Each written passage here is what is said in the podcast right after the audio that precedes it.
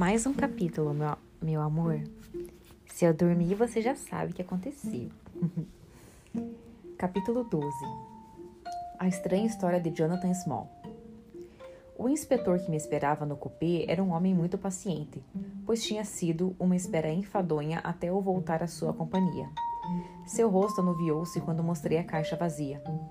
Lá se vai a recompensa, disse ele melancolicamente. Onde não há dinheiro, não há pagamento. O trabalho desta noite valia uma nota de 10 para mim e outra para Sam Brown, se o tesouro estivesse aqui. O Sr. Tadeu Souto é um homem rico, eu disse. Ele fará com que vocês sejam gratificados com tesouro ou não. Mas o inspetor sacudiu a cabeça desanimado. Isso não é nada bom, repetiu ele. E essa é a opinião do Sr. Altney Jones.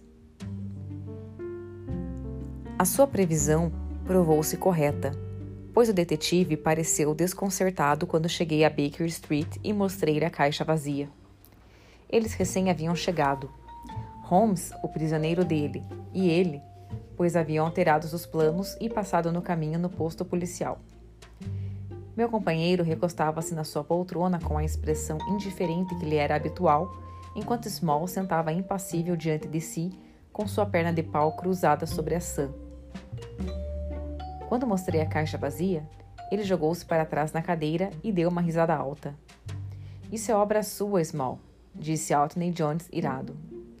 Sim, guardei-o onde o senhor nunca porá as mãos, exclamou o exultante. O tesouro é meu, e se não posso ficar com ele, vou tomar todo o cuidado do mundo para que ninguém mais fique. Eu lhe digo que nenhum homem vivo tem três eu lhe digo que nenhum homem vivo tem qualquer direito sobre ele, a não ser três homens que estão no presídio de Andaman, Andaman e eu. Sei agora que não posso dispor dele e sei que eles também não podem. Tudo o que fiz foi tanto para mim quanto, para, quanto por eles. O signo dos quatro sempre esteve conosco. Bom, eu sei que eles esperariam de mim exatamente o que fiz, que foi jogar o tesouro no Tamisa em vez de deixá-lo parar nas mãos dos parentes e amigos de Sholto ou Morstan. Não foi para torná-los ricos que logramos Achmet. O senhor vai encontrar o tesouro onde está a chave e onde está o pequeno Tonga. Quando vi que a sua lancha iria alcançar-nos, guardei o saque em um lugar seguro. Não há rúpias para o senhor nessa jornada. Você está tentando nos enganar, Small, disse Altney Jones gravemente. Se quisesse jogar o tesouro no Tamisa, teria sido mais fácil jogá-lo com caixa e tudo.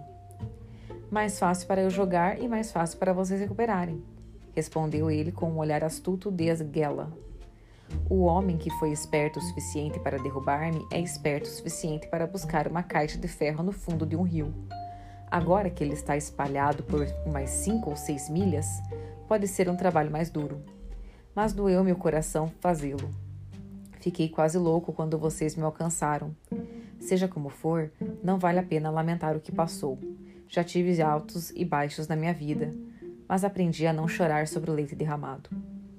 Isso é um assunto muito sério, Small, disse o detetive. Se você tivesse ajudado a polícia em vez de frustrá-la desse jeito, teria uma chance melhor no seu julgamento. Justiça, rosnou o ex-presidiário. Que bela justiça! De quem é esse tesouro se não é nosso? Onde está a justiça quando eu devo cedê-lo para aqueles que nunca fizeram nada para merecê-lo? Olha o que passei para merecê-lo. Vinte longos anos em um pântano cheio de febres, trabalhando o dia inteiro sob as mangueirais, passando as noites acorrentado em choças imundas, sendo mordido por mosquitos, atormentado por calafrios, maltratado pelos guardas negros que adoravam vingar-se de um homem branco. Foi assim que eu consegui o tesouro de Agra. E o Senhor me fala em justiça porque não posso suportar, depois de ter pagado um preço tão alto, que outro vá desfrutar dele. Prefiro ser enforcado várias vezes ou levar um dos dardos de tonga no couro do que viver na cela de um prisioneiro e saber que um outro homem relaxa em um palácio com o dinheiro que deveria ser meu. Small tinha deixado cair a máscara de estoicismo, e tudo isso lhe saíra em um turbilhão de palavras, enquanto os olhos fuzilavam e as algemas tilintavam com os movimentos alterados das suas mãos. Compreendi, quando vi a fúria e a paixão do homem, que não fora infundado ou estranho o terror do Major Chouto ao saber que o prisioneiro ludibriado estava no seu encalço. Você se esquece de que nós não sabemos nada sobre isso, disse Holmes calmamente. Nós não ouvimos a sua história e não podemos dizer até que ponto a justiça possa ter estado originalmente ao seu lado. Bom, o Senhor tem sido justo em suas palavras comigo, apesar de que é ao Senhor que eu devo agradecer por esses braceletes nos meus pulsos. Ainda assim, eu não guardo rancor por isso. O que passou, passou. Se o Senhor quer ouvir a minha história, não tenho por que escondê-la. O que eu lhe digo é a verdade de Deus, palavra por palavra. Obrigado por colocar o copo aqui ao meu lado. Vou bebê-lo se ficar com a garganta seca. Sou um homem de Worcestershire, nascido perto de Pershore. Aposto que, se procurar, o senhor encontrará um bando de Smalls vivendo por lá. Muitas vezes pensei em visitá-los, mas a verdade é que nunca fui um grande orgulho para a família e duvido que eles ficassem muito felizes em me ver. Todos eles eram gente séria, pequenos agricultores que a, frequentavam a igreja, conhecidos e respeitados nas redondezas, redondezas, enquanto eu sempre fui um tipo que aprontava. Por fim, quando eu tinha uns 18 anos, não lhes dei mais trabalho, pois tive problemas com uma garota e só pude safar-me de novo alistando-me no terceiro regimento de infantaria de East Kent, que estava de saída para a Índia. Mas o meu destino não era ficar muito tempo na vida de soldado. Eu recém tinha aprendido o passo do ganso e a manejar o mosquete, quando fui idiota o suficiente para ir nadar no Ganges. Para minha sorte, o sargento da minha companhia, John Holder, estava na água ao mesmo tempo, e ele era um dos melhores nadadores no serviço. Um crocodilo me atacou bem quando eu estava na metade do rio e arrancou minha perna direita logo acima do joelho com a precisão de um cirurgião. Com o choque e a perda de sangue, eu desmaiei e teria me afogado se Holder não tivesse me salvado e nadado até a margem comigo. Passei cinco meses no hospital e, quando finalmente pude sair mancando com esse pedaço de pau amarrado no coto da coxa, me vi inválido para o exército e para qualquer ocupação ativa. Como podem imaginar, a sorte não me ajudava nessa época, pois eu era um aleijado inútil, apesar de não ter feito ainda 20 anos. No entanto, minha desventura logo se provou ser uma bênção disfarçada. Um homem, um homem chamado Abel White, que fora para lá com, uma, com um plantador de índigo, queria um feitor para cuidar dos seus cules e fazê-los trabalhar. Por acaso, ele era amigo do nosso coronel, que tinha se interessado por mim desde o acidente. Para, para encurtar uma longa história, o coronel me recomendou fortemente para o posto, e como o trabalho tinha de ser feito na maior parte a cavalo, minha perna não era um grande obstáculo, pois tinha joelhos suficientes sobrando para manter-me firme na cela. O que eu tinha para fazer era ir a cavalo até a plantação, manter um olho nos homens enquanto trabalhavam e apontar os que não trabalhavam. O pagamento era justo, eu tinha alojamentos confortáveis e no todo estava contente em passar o resto da minha vida na plantação de índigo. O Sr. Abel White era um homem bom e muitas vezes aparecia na minha casinha e fumávamos um cachimbo, pois os brancos lá se sentem mais próximos uns dos outros, de uma forma que nunca se sentiram aqui. Bom, mas a sorte nunca me durou muito. De repente, sem aviso algum, o grande motim estourou sobre nós. Em um mês, a Índia parecia tão pacífica e tranquila como Kent ou Surrey, e no mês seguinte, 200 mil diabos negros estavam à solta e o país era um inferno perfeito. Naturalmente, os senhores sabem tudo a respeito. Bem mais do que eu sei, provavelmente, visto que a leitura não é o meu forte. Eu só sei o que vi com os meus próprios olhos. A nossa plantação estava em um lugar chamado Mutra, perto da fronteira das províncias do Noroeste. Noite após noite, o céu encandecia com o incêndio dos bangalôs, e dia após dia nós tínhamos pequenos grupos de europeus passando pela nossa propriedade com suas esposas e crianças a caminho de Agra, onde estavam as nossas tropas mais próximas. O Sr. Abel White era um homem obstinado. Ele tinha na cabeça que o assunto havia sido exagerado e que ele acabaria tão de repente como tinha começado.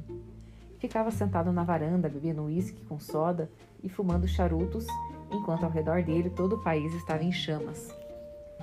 É claro que ficamos com ele, eu e Dawson, que com sua esposa fazia contabilidade e administração. Bom, um belo dia a coisa estourou.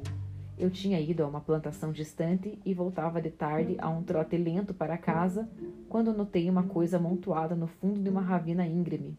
Desci a cavalo para ver o que era, e o sangue me gelou no coração quando me dei conta de que era a esposa de Dawson, toda cortada em tiras e meio comida pelos cães nativos e chacais. Um pouco acima na estrada estava o próprio Dawson de bruços, morto com um revólver vazio na mão e quatro cipaios tombados um sobre o outro na sua frente. Cipaios, meu amor, é soldado indígena da Índia, ao ser, a serviço dos ingleses. Nas antigas colônias ultramarinas portuguesas, policial ou militar indígena recrutado geralmente para policiamento local ou rural. Então, cipaio é soldado indígena da Índia que luta pelos ingleses.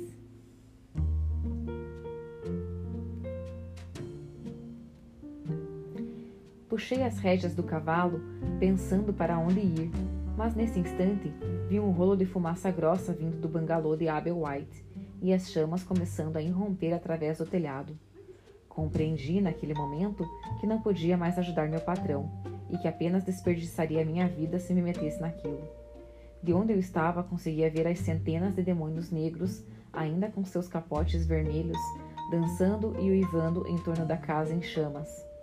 Alguns deles apontaram para mim e um par de balas passou assoviando acima da minha cabeça. Então larguei a galope pelos arrozais e à noite encontrei-me seguro por trás dos muros de Agra. Como se viu depois, entretanto, não havia grande segurança lá também. Todo o país estava como um enxame de abelhas. Onde quer que os ingleses conseguissem se reunir em pequenos bandos, mantinham somente o terreno que suas armas comandavam. Em todos os outros lugares, eles eram fugitivos desamparados. Era uma luta de milhões contra centenas, e a parte mais cruel disso era que esses homens contra os quais lutávamos infantes, contra os quais lutávamos, infantes, cavaleiros e artilheiros, eram as nossas próprias tropas escolhidas, que havíamos ensinado e treinado, manejando as nossas próprias armas e dando os nossos próprios toques de clarim. Em Agra havia o terceiro regimento de fuzileiros de Bengala, alguns Sikhs, duas tropas de cavalaria e uma bateria de artilharia. Um corpo de voluntários de caixeiros e comerciantes havia sido formado e nele me alistei, de perna de pau e tudo.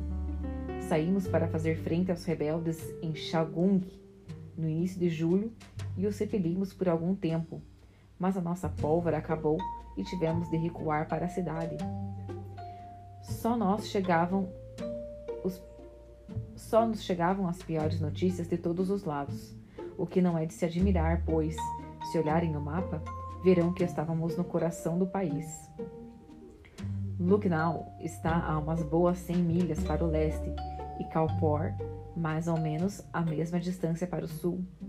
Em todos os pontos cardeais, só havia tortura, assassinato e violência. A cidade de Agra é um grande lugar, apinhada de fanáticos e ferozes adoradores do diabo de todos os tipos. Nosso punhado de homens via-se perdido nas ruas estreitas e tortuosas. Nosso líder atravessou o rio, por conseguinte, e assumiu a sua posição no velho forte de Agra. Não sei se alguns dos senhores já leu ou ouviu alguma coisa a respeito daquele velho forte. É um lugar muito estranho, o mais escuro em que eu já estive, e olhem que tenho andado por lugares bem esquisitos. Em primeiro lugar, ele é enorme em tamanho. A sua área deve ser de hectares e mais hectares. Há uma parte moderna onde deu para alojar toda a nossa guarnição, mulheres e crianças, víveres e tudo mais, com lugar de sobra. Mas a parte moderna não é nada em comparação ao tamanho da velha, onde ninguém vai e que fica entregue aos escorpiões e centopeias. É toda cheia de salas enormes e desertas, passagens tortuosas e longos corredores que fazem voltas e mais voltas, de maneira que é muito fácil para as pessoas se perderem nela. Por essa razão, era raro alguém que entrasse lá, embora de vez em quando um grupo com um archote saísse a explorá-la. O rio banha a frente do velho forte e assim o protege. Mas dos lados e atrás existem muitas portas, e essas naturalmente tinham de ser guardadas, tanto quanto as da parte nova onde estavam as nossas tropas. Nós sofríamos com a escassez de tropas e mal tínhamos homens suficientes para cobrir os ângulos de, da construção e manobrar os canhões. Era impossível para nós, portanto, colocar uma forte guarda em cada um dos inumeráveis portões. O que nós fizemos foi organizar uma casa da guarda central no meio do forte e deixar cada portão ao encargo de um homem branco e dois ou três nativos. Fui encarregado de cuidar durante determinadas horas da noite de uma pequena porta isolada do lado sudoeste da construção. Dois soldados silks foram colocados sob meu comando e fui instruído a atirar com o meu mosquete se alguma coisa desse errado, quando eu poderia contar com a ajuda vinda da guarda central. Mas como ela ficava distante uns bons 200 metros, e como o espaço entre nós era cortado por um labirinto de passagens e corredores, eu tinha muitas dúvidas se eles poderiam chegar a tempo para ajudar-nos no caso de um ataque real. Bom, eu estava bastante orgulhoso por terem me dado esse pequeno comando, uma vez que eu era um recruta novo e aleijado. Por duas noites mantive a guarda com os meus pujambis. Não tem tradução para punjambis, meu amor. Sei lá o que é isso. Eles eram sujeitos altos e mal encarados, chamados Muhammad Singh e Abdullah Khan, ambos velhos guerreiros que tinham pegado em armas contra nós em Chilanwala. Falavam inglês muito bem, mas eu conseguia tirar pouco deles. Preferiam ficar juntos e passar a noite tagarelando no seu estranho dialeto silk. Quanto a mim, costumava ficar do lado de fora da porta, olhando para o rio largo e sinuoso e as luzes bruxelantes da grande cidade. A batida dos tambores, o matraquear dos tantãs e o grito dos, crin, dos guin, e os gritos e guinchos dos rebeldes, bêbados de ópio e rachixe, eram suficientes para lembrar-nos durante toda a noite dos nossos perigosos vizinhos do outro lado do rio. A cada duas horas, o oficial da noite fazia a ronda por todos os postos para ter certeza de que tudo estava bem. A terceira noite na minha guarda estava escura e fria, com uma chuva fina e penetrante. Era um trabalho cansativo ficar parado do lado de fora da porta. Hora após hora, com um tempo tão ruim, tentei várias vezes entabular uma conversa com os meus silks, mas sem muito sucesso. Às duas da manhã, as rondas passaram e quebraram um pouco a monotonia da noite. Vendo que os meus companheiros não queriam conversa, tirei o meu cachimbo e soltei o mosquete para riscar um fósforo. Em um instante, os dois silks estavam sobre mim. Um deles arrancou meu mosquete e apontou-o para a minha cabeça, enquanto o outro segurava um facão no meu pescoço e jurava por entre os dentes que iria enterrá-lo em mim se eu desse um passo. Meu primeiro pensamento foi que esses sujeitos estavam junto com os rebeldes e que esse era o início de um assalto. Se a nossa porta caísse nas mãos dos cipaios, o lugar seria dominado e as mulheres e crianças seriam tratadas como o foram em Calpor. Talvez os senhores achem que eu esteja apenas tentando impressioná-los a meu favor, mas juro que quando pensei isso, apesar de sentir a ponta da faca na minha garganta, abri a boca com a intenção de dar um grito, mesmo que fosse o último, poderia avisar a guarda municipal. Principal, aliás. O homem que me segurava parecia adivinhar os meus pensamentos, pois quando me animei a fazê-lo, ele cochichou. Não faça barulho. O forte está bem seguro. Não há cães rebeldes desse lado do rio. Havia uma ponta de verdade no que ele dizia, e eu sabia que se levantasse a voz, era um homem morto. Dava para ler, dava para ler isso nos olhos escuros do sujeito. Esperei em silêncio, então, para ver o que eles queriam de mim. Escute, Sahib, disse o mais alto e duro dos dois, o que chamavam de Abdullah Khan. Você tem de ficar conosco ou ser calado para sempre. A coisa é muito grande para hesitarmos. Ou você está de corpo e alma conosco, jurando sobre a cruz dos cristãos, ou seu corpo será jogado no fosso esta noite e nós passaremos para o lado dos nossos irmãos do exército rebelde. Não há meio termo. O que vai ser? Vida ou morte? Nós só podemos lhe dar três minutos para decidir, pois o tempo está passando e tudo tem de ser feito antes das rondas passarem de novo. Como eu posso decidir? Eu disse. Você não me disse o que quer de mim, mas eu lhe digo agora que se for alguma coisa contra a segurança do forte, não esperem nada de mim. Por isso, é melhor enfiar essa faca de uma vez. Não é nada contra o forte, ele disse. Nós só lhe pedimos que a nós só lhe pedimos que faça o que os seus compatriotas vieram fazer nessa terra. Nós queremos que você fique rico.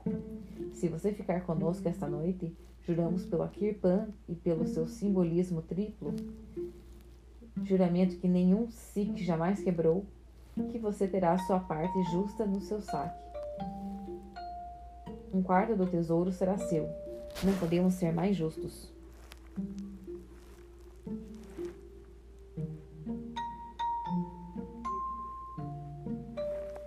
Mas que tesouro é esse, então?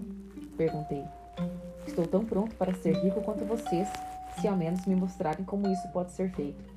Você vai jurar, então, ele disse, pelos ossos do seu pai, pela honra da sua mãe, pela cruz da sua fé, não levantar a mão nem falar uma palavra contra nós, agora ou depois. Eu juro, desde que o forte não seja colocado em perigo. Então, meu camarada e eu vamos jurar que você terá um quarto do tesouro que deverá ser igualmente dividido entre nós quatro. Mas somos três, eu disse. Não. Doste Akbar tem de receber a sua parte. Podemos contar-lhe a história enquanto o aguardamos. Você fica no portão, Mahomet Singh, e nos avise da sua chegada. A coisa é a seguinte, Sahib. Eu vou lhe contar, porque sei que um juramento é sagrado para um feringui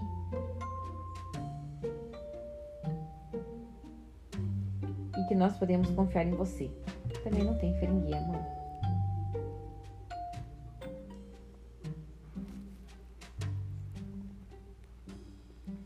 Você fosse um hindu mentiroso, embora tivesse jurado por todos os deuses em seus tempos falsos, o seu sangue já estaria na faca e o seu copo na e o seu corpo na água.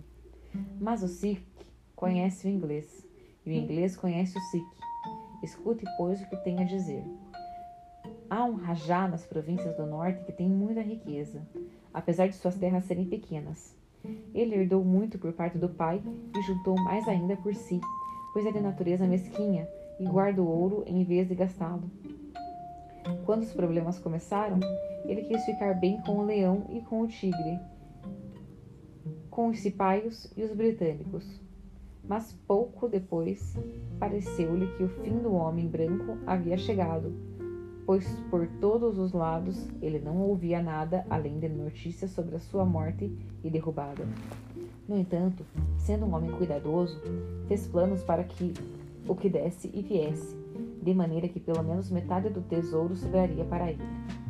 O que era ouro e prata ele manteve consigo nos cofres do palácio, mas as pedras mais preciosas e as pérolas mais raras colocou em uma caixa de ferro e confiou-a a um criado fiel que, sob o disfarce de um mercador, deveria levá-la para o forte de Agra, para lá ficar até a paz voltar ao país. Assim, se os rebeldes vencessem quem teria o seu dinheiro, mais os britânicos os, de... os britânicos os debelassem, suas joias estariam salvo para ele, salvas para ele. Tendo assim dividido a sua fortuna, fandeou-se para a causa dos cipaios, já que eles eram mais fortes na sua região. Ao fazer isso, veja bem, Sahib, a sua propriedade passou a pertencer aos que foram fiéis à sua bandeira.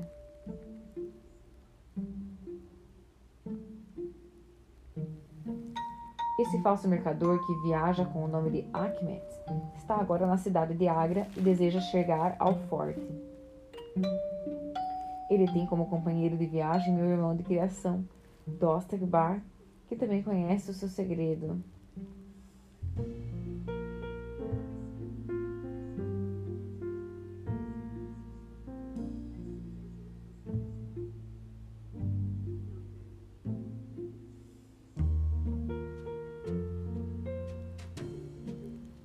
Esse mercador que viaja com o nome de Ahmed está agora na cidade de Agra e deseja chegar ao forte. Ele tem como companheiro de viagem meu irmão de criação, Dost Akbar, que conhece seu segredo. Dost Akbar prometeu conduzi-lo essa noite a uma porta lateral do forte e escolheu essa, escolheu essa para o seu propósito. Ele chegará dentro em pouco e aqui encontrará Mohammed Singh e eu à sua espera. O lugar é solitário e ninguém saberá de sua chegada. O mundo não saberá mais nada do mercador Ahmed, mas o grande tesouro do Rajá será dividido entre nós. O que você me diz, Sahib?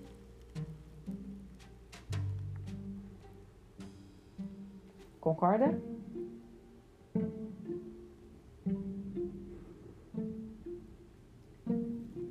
Em Voxtershire, a vida de um homem parece uma coisa grande e sagrada importante, mas é muito mais diferente, é muito diferente quando há algo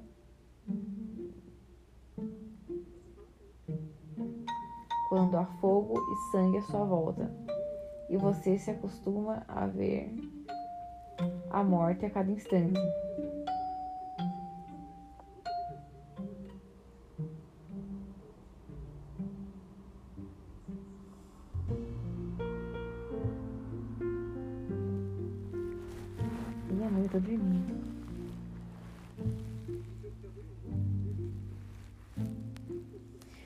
Mercador Ahmed continuasse vivo ou morresse, não tinha a menor importância para mim.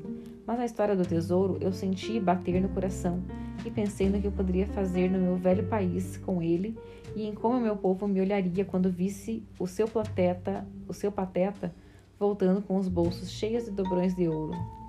Então, eu já tinha tomado a decisão.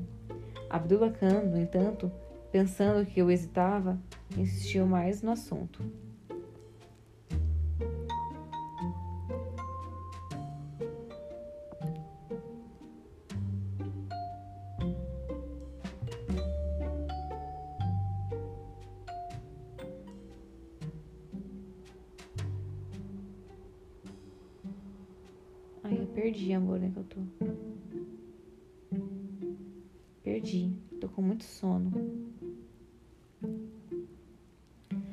As joias estarão tão bem conosco quanto nos cofres da coroa.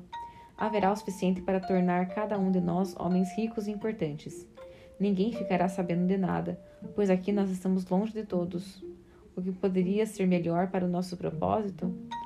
Diga então a Sahib se você está, cono se você está conosco ou se, deve ou se deve devemos vê-lo como inimigo. Estou de corpo e alma com vocês, eu disse. Muito bem, respondeu ele.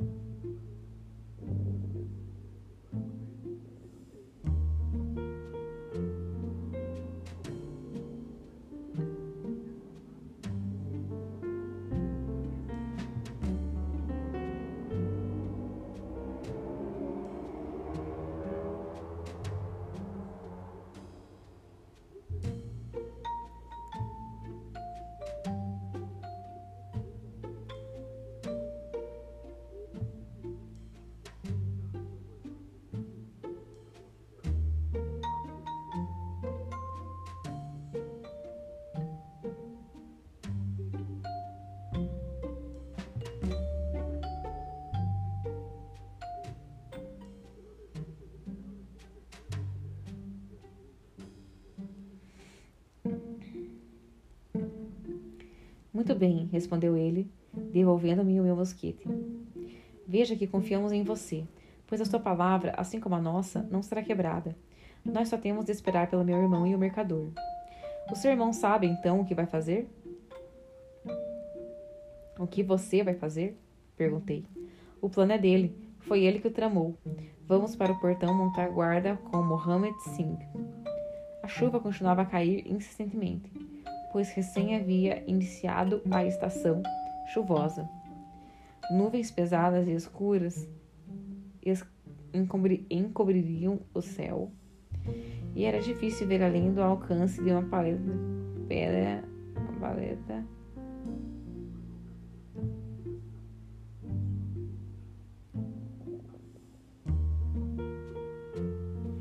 amor, destruiu um pouquinho.